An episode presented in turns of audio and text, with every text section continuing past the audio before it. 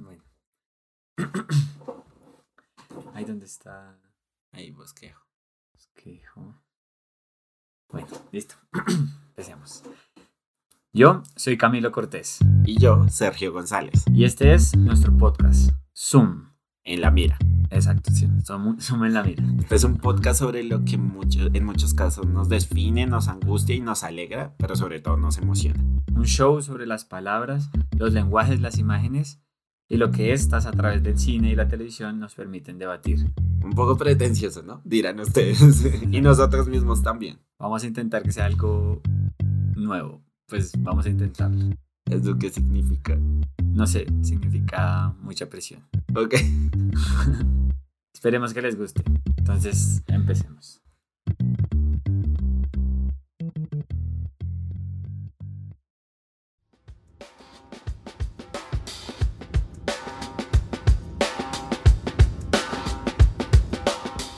Son personajes complejos e imperfectos, y muchas veces desafían lo que consideramos moralmente correcto. Gracias a esta aparente profundidad, algunos hemos quedado cautivados con sus historias y muchas veces se han convertido en los personajes más emblemáticos de la cultura pop actual. Hoy, en el primer episodio de Suma en la Mira, hablaremos de los antihéroes. Bienvenidos.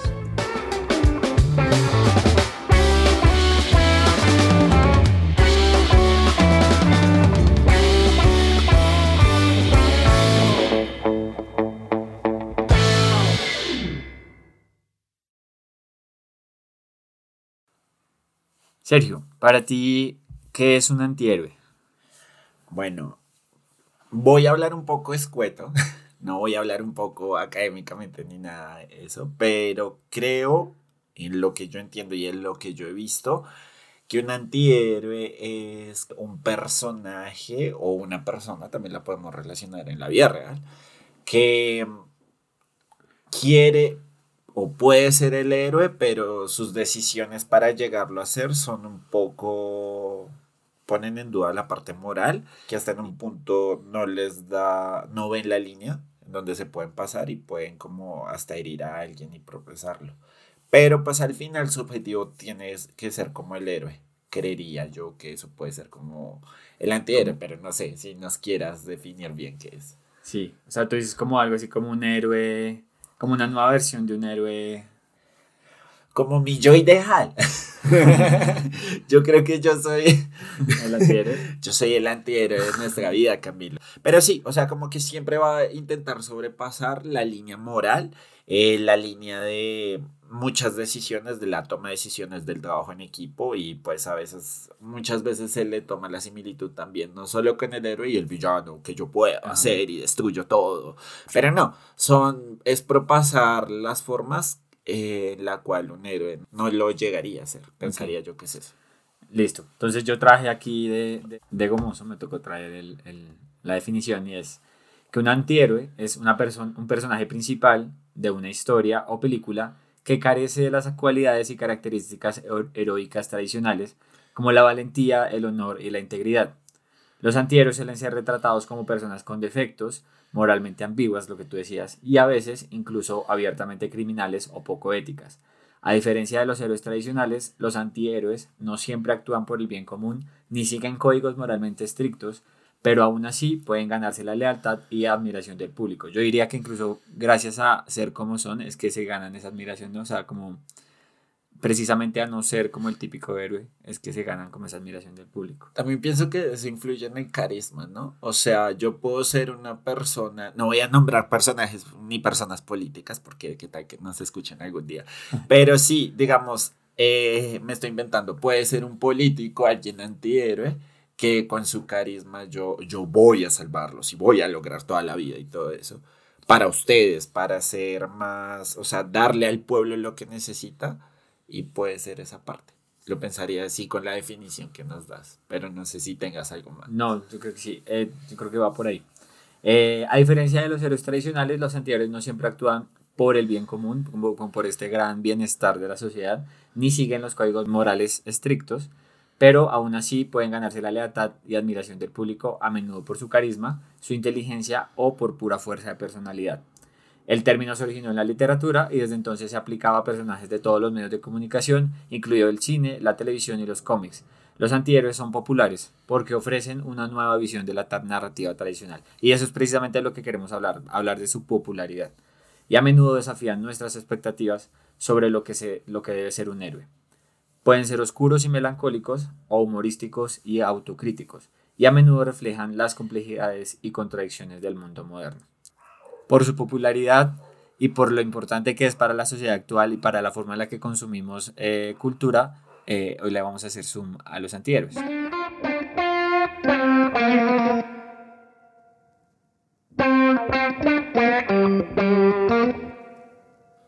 Para ver un poco la forma en la que, en la que vamos a hablar en este podcast, primero vamos a darle como, como vamos a ir relacionando los temas, obviamente con las cosas que hemos visto y con los personajes que nos gustan y con las formas en, en las que nos gustan o, referencias cinematográficas o de televisión donde podemos ver estas cosas, como para que nos vayamos acompañando. Un poco así de, yo vi esto y por esto me interesó este tema y así como, como un discurso.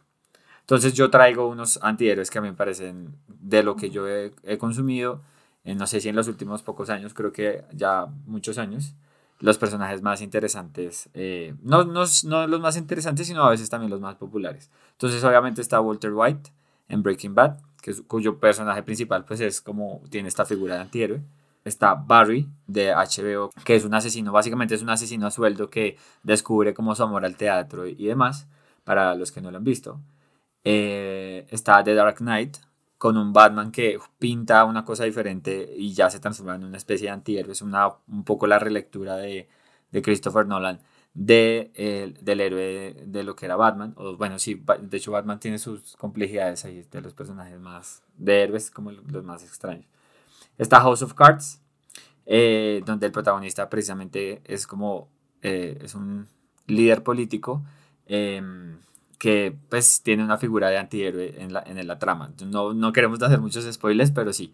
Ahora, con esta serie yo no me vi la última temporada, ¿tú te la viste, no? No, no me la vi. Pero pues sé que, o sea, el protagonista es Frank Underwood, así se llama el personaje de Kevin Spacey. Para los que no sabían, no se pudo hacer la última temporada por los alegatos de acoso sexual y además que tiene Kevin mm. Spacey. Entonces la última temporada decidieron hacerla con el personaje Claire Underwood, que es la esposa interpretada por Robin Wright, que para mí era el mejor de eso. Pero no me la vi, creo que la última temporada también es la mirada de ella como antiheroína, si bien los que vimos todas las temporadas antes de esta, ella también era una antiheroína. Para mí era el mejor personaje escrito en la serie. Eh, pues en la última temporada se centró principalmente en ella, en su ascenso a la presidencia y cómo hacía estas cosas. Poco morales. ¿Tú tienes em, producciones que nos quieras compartir? Eh, bueno, pues eh, también traía en mente con lo que tú me decías como Barry, de la que tú dijiste, de HBO. pero esto es interesante porque siento que es una serie que tiene un guion muy bien definido y que temporada tras temporada te hace dudar de, de qué clase antihéroe es. Como que los guionistas y escritores se proponen cada temporada. Es como vamos a intentar hacer a Barry la persona menos accesible para que accedas a, a, identificarte con él. Creo que en el cine podemos tener un gran ejemplo de una antiheroína del cine de Tarantino, Beatrix Kidd, en las dos volúmenes de Kill Bill eh, interpretada por Uma Thurman. Bueno, para los que no han visto, es la historia, no sé cómo decirles, no sé cómo hacerles un resumen, pero intenten vérsela. Visualmente es una locura. Es una historia de venganza de una mujer contra seis personas específicamente, o cinco, no recuerdo bien, pero es la, eh, intenta vengar lo que le hicieron, pasa un hecho muy fuerte y traumático alrededor de la cinta y ella cobra venganza. Creo que esto es lo que tú decías al principio, como que los antihéroes también van por esa línea de lo poco moral y que quieren hacer esa parte. Algo de lo que quiero hablar es un poco de, de por qué la gente se puede sentir, no sé si identificada es la palabra, porque no sé si realmente la gente se siente identificada con el personaje, pero de pronto sí, lo vuelve, sí se vuelve un personaje identificable, es decir, no que yo me sienta identificado con la persona que estoy viendo, el personaje que estoy viendo en pantalla, pero yo sí lo puedo retratar más, o sea, lo puedo aterrizar a mi realidad. No sé tú por qué crees que eso puede pasar, como, ¿por qué crees que a la gente le gusta o le atrae tanto este tipo de personajes y se siente como tan cercano a ellos? Bueno, voy a ser un poco polémico. Betty Beatriz Pinzón Solano es una antiheroína. Duélale a quien le duela, o sea, lavó todas las cosas, todo, el dinero, falsificó la empresa. Beatriz, ¿qué te pasa? Pero eh, aquí puede haber una definición un poco antiheroína porque hizo cosas que se dudaban que pues no debería ser porque Betty es la protagonista, es la historia de la novela. Y pero si bien eh, la gente se identifica, yo creo que porque en muchas historias le quieren dar un trasfondo como complejo, ese trasfondo que haga que te identifiques. O sea, últimamente en los últimos años hemos visto esas historias en las cuales como que un ser humano es complejo, lo dice la psicología, y su conducta y su forma de actuar es compleja. Entonces, si yo voy a pintar al, al antihéroe como similar al villano, no genera esa identificación, pero yo creo que se genera esa identificación cuando vemos todo su arco argumental, su arco narrativo, que creo que eso es lo que pasa. Un antihéroe que a mí me gusta, ya que empezamos al principio hablando de Breaking Bad y es una serie creada por Vince Gilligan. Eh, Peter Gold es un escritor que salió de esta serie de Breaking Bad y dijo con Vince Gilligan, hermano, vamos y nos tomamos un café, vamos a crear la serie en un personaje central porque Peter Gold se lanzó como escritor en esta serie en el episodio octavo de la segunda temporada que, y se llama Better Call Saul. Y ahí nació el, el spin-off de Breaking Bad, Better Call Saul, con Saul Goodman. Creo que las seis temporadas la sexta para mí es la más fantástica. Pero de, Better Call Saul. De Better Call Saul. Narra perfectamente el viaje de un antihéroe y por qué mucha gente se puede identificar con él. Y en Breaking Bad vemos cómo es la transformación de una persona que hace cosas inmorales y que te puedes identificar fácilmente.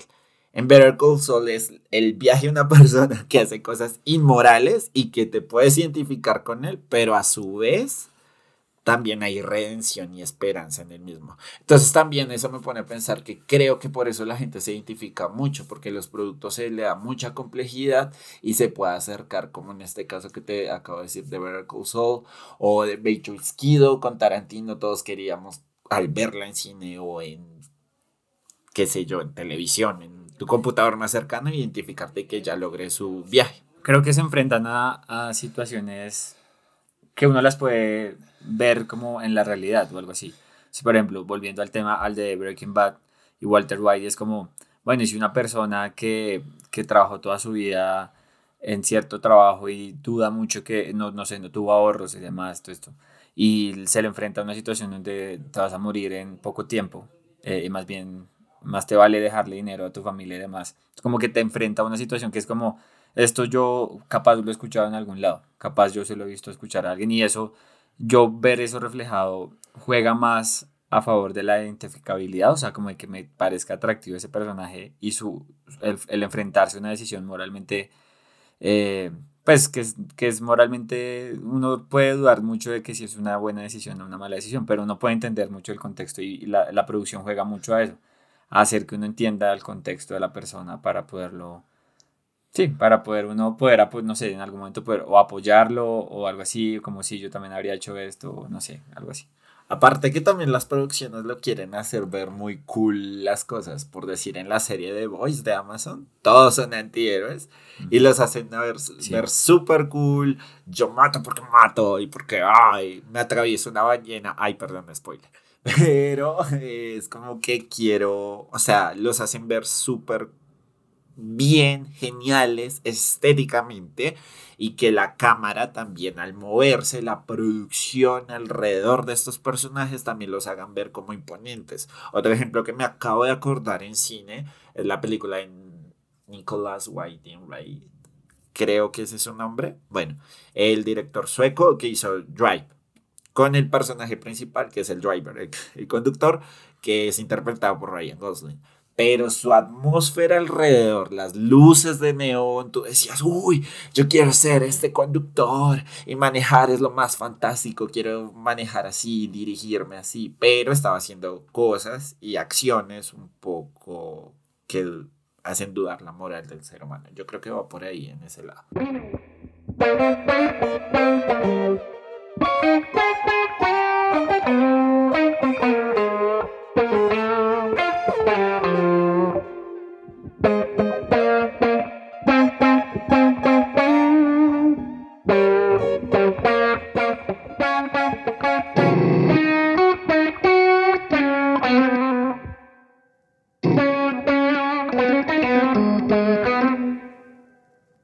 Sé si podemos saltar a un punto de, de, que si eso tiene algún problema, o sea, el hecho de que precisamente se han vuelto populares, entonces tenemos esto, como se han vuelto populares, más, o menos estamos entendiendo porque y no sé si eso uno lo puede como problematizar y eso, y eso tiene algún problema si, si estos personajes se siguen volviendo populares.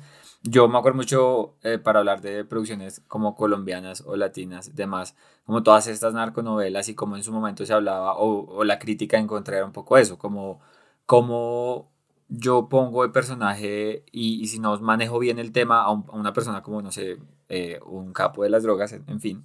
Em, y como yo hago que ese personaje, es decir, la gente al ver sus, su contexto en la pantalla no juegue a sentirse identificada o algo así. No sé qué problema puede llegar a tener o, o, no sé si, si, tiene algún problema. No sé si uno puede problematizar eso de alguna manera. Yo creo que sí se puede problematizar, pero es muy difícil por lo que te digo. O sea, en Breaking Bad, para retomar este, inicio, este ejemplo del inicio, eh, los personajes cometían cosas muy feas, muy feas, pero como que la producción y la historia querían contar esa historia para hacer dudar a su público y aún así la gente estaba como que, ay, Jesse, ay, yo me quiero identificar con Jesse, yo también fui una persona que estoy descubriendo mi lugar. Entonces es muy, muy, no sé, es muy difícil tal vez es permearse con la historia y que te muevan emocionalmente, porque nosotros los seres humanos somos demasiado emocionales en estos productos y nos dejamos llevar y nos dejamos sentir y, y, creo que eso es lo que hace la accesibilidad y que la gente pues permee estas cosas, pero hay un punto en el que también hay que separar lo que es ficción de realidad. Eso, eso es, ¿tú crees que eso es una responsabilidad que le debe caer al, al que, al que produce o al que guioniza o al que a la producción en general. O sea, que la gente logre entender la diferencia entre, o, no sé, por ejemplo, que el guion juegue a darle su merecido, por decirlo de alguna manera, a la persona. Yo me acuerdo en algún otro podcast, en algún otro podcast que escuchaba, por ejemplo, odiaron mucho la película del Guasón, del, ¿cómo se llamaba? El Joker con Joaquín Phoenix, precisamente por eso, porque se vanagloriaba una actitud que es de frente hostil a la sociedad, o sea, es una, es una actitud, tú terminas aplaudiendo y literal así termina la película, como aplaudiendo al antihéroe, o sea, aplaudiéndole su forma de ser, su, el hecho de que haya matado a una persona en televisión y demás, todo eso se terminaba vanagloriando. Claro, es una sociedad que está enferma, creo, no, pero creo que no, la película no lo logra retratar así, como que casi que tú le das la razón al anterior, no sé si, no sé si, si lo da y la estoy reescribiendo. No, yo creo que el guion es lo más flojo de esa película, pero quiere poner en auge y en tema central la enfermedad mental y la sociedad enferma. Eso sí lo tiene claro, pero pues hay que entender también los directores y los guionistas y todo eso cuando hacen un producto así demasiado comercial. Es que el Joker no era una película indie, que va a entrar muy mm, poca gente que le gusta mucho el cine y le gusta entender los simbolismos visuales que hay alrededor.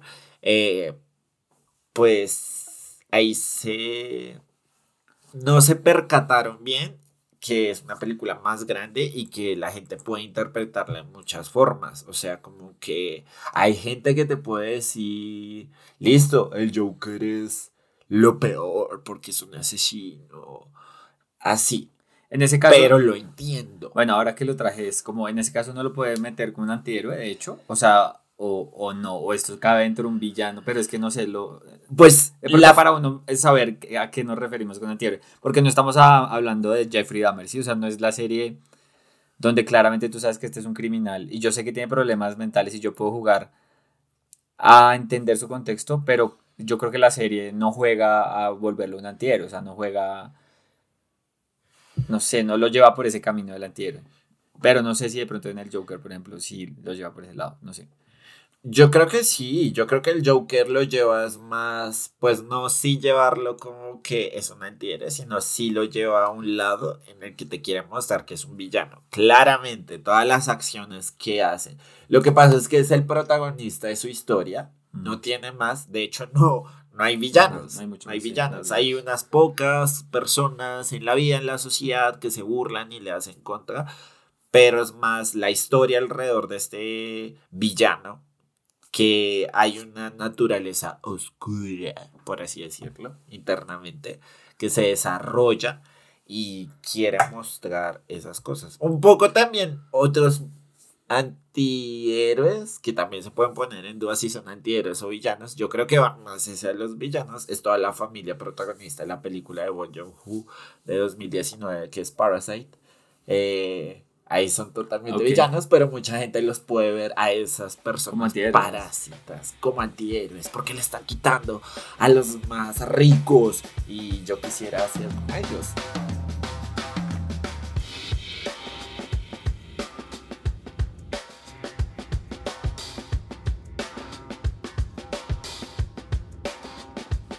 Y entonces deberían seguirse haciendo o debería seguirse haciendo, pero entonces no sé, matizando un poco el, la responsabilidad de los guionistas a la hora de mostrar y, o también un poco la responsabilidad del público a la hora de consumir y es como no se trata de que esto le va a pasar a cualquier persona, no se trata de que cualquiera se puede volver un potencial, no sé, villano o algo así por creerse la historia que están retratando.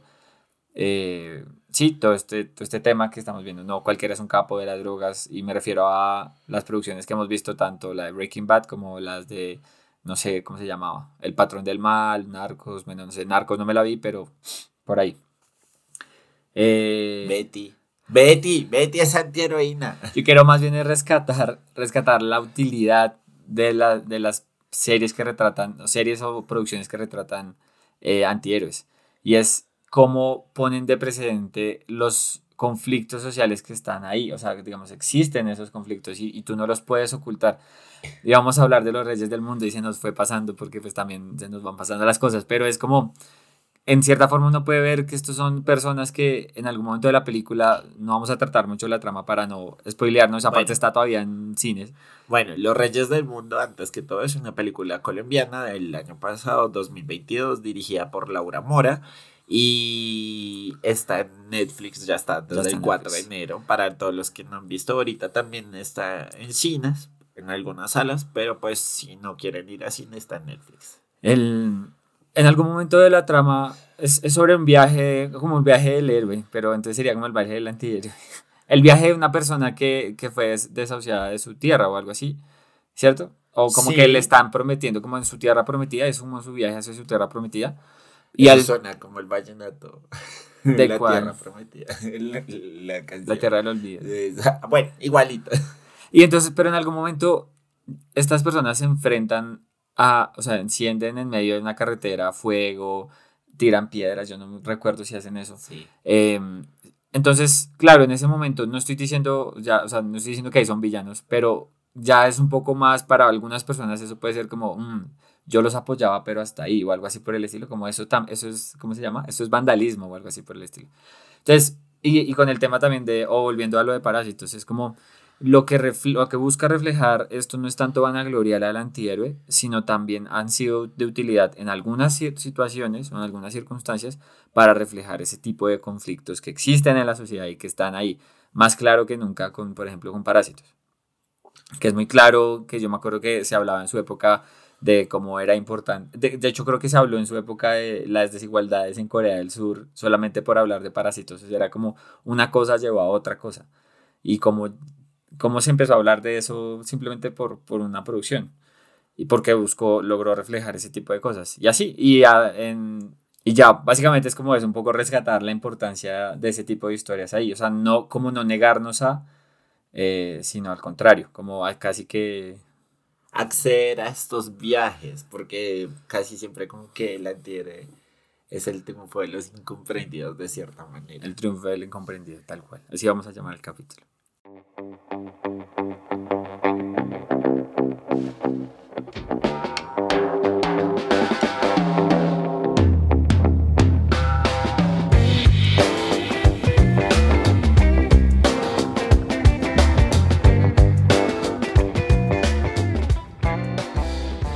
Y ahora en esta sección del podcast, en la mira, vamos a hablar de las producciones que estamos viendo por ahora, que estamos en este momento, que las tenemos con, en el ojo o en la mira. Em, son series, películas, eh, podcasts, libros, quizás en algún momento, lo que sea que queramos eh, hacer, como que compartírselo a las personas, a, las personas que nos están escuchando. Entonces, eh, nada, empieza. Tú tienes 15 segundos, no mentiras. Tengo 15 segundos, bueno, ¿en qué, qué tengo en la mira esta, estos días para recomendarles en nuestro podcast, que es una miniserie o una serie? No sé, por ahora es miniserie lo que estamos haciendo. En la mira, pues obviamente Camilo y yo estamos viendo The Last of Us de HBO Max.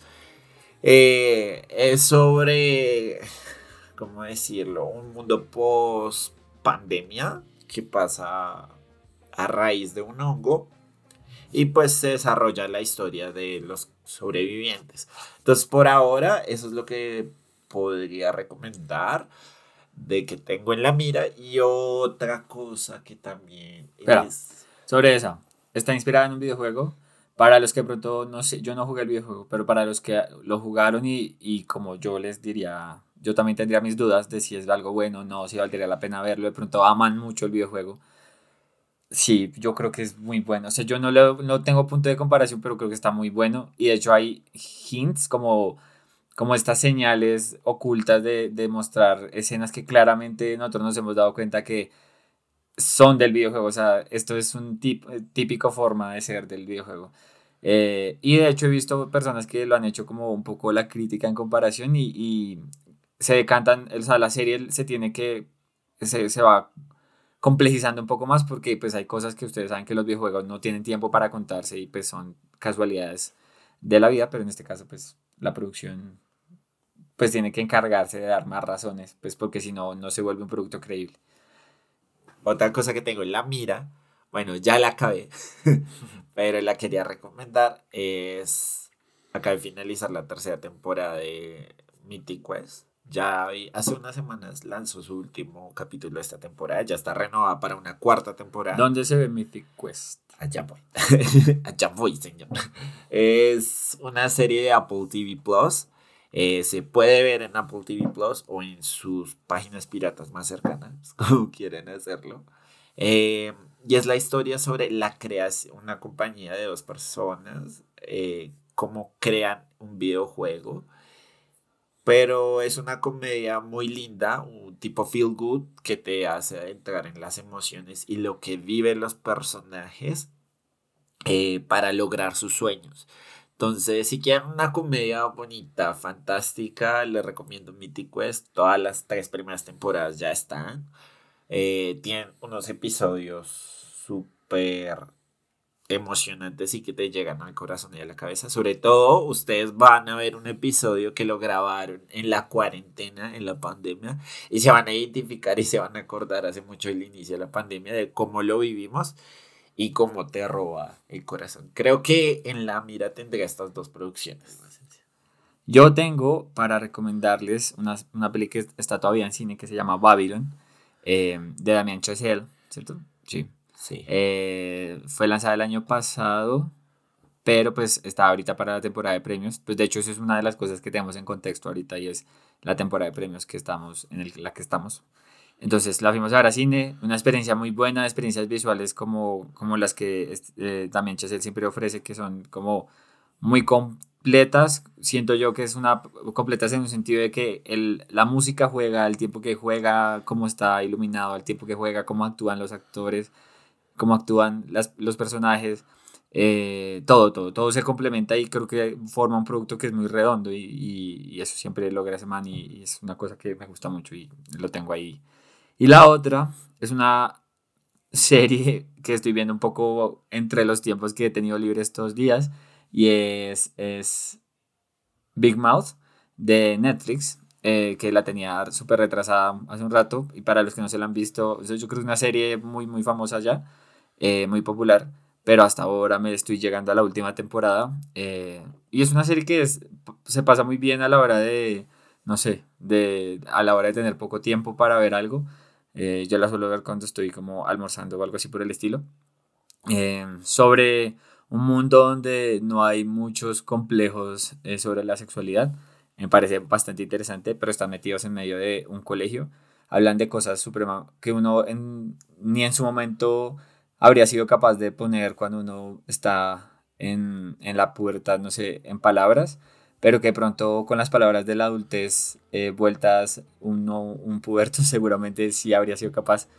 Es un poco diferente el, tipo de serie. No sé si es para todo el mundo, pero pues se que es una, una serie bien, bien cool.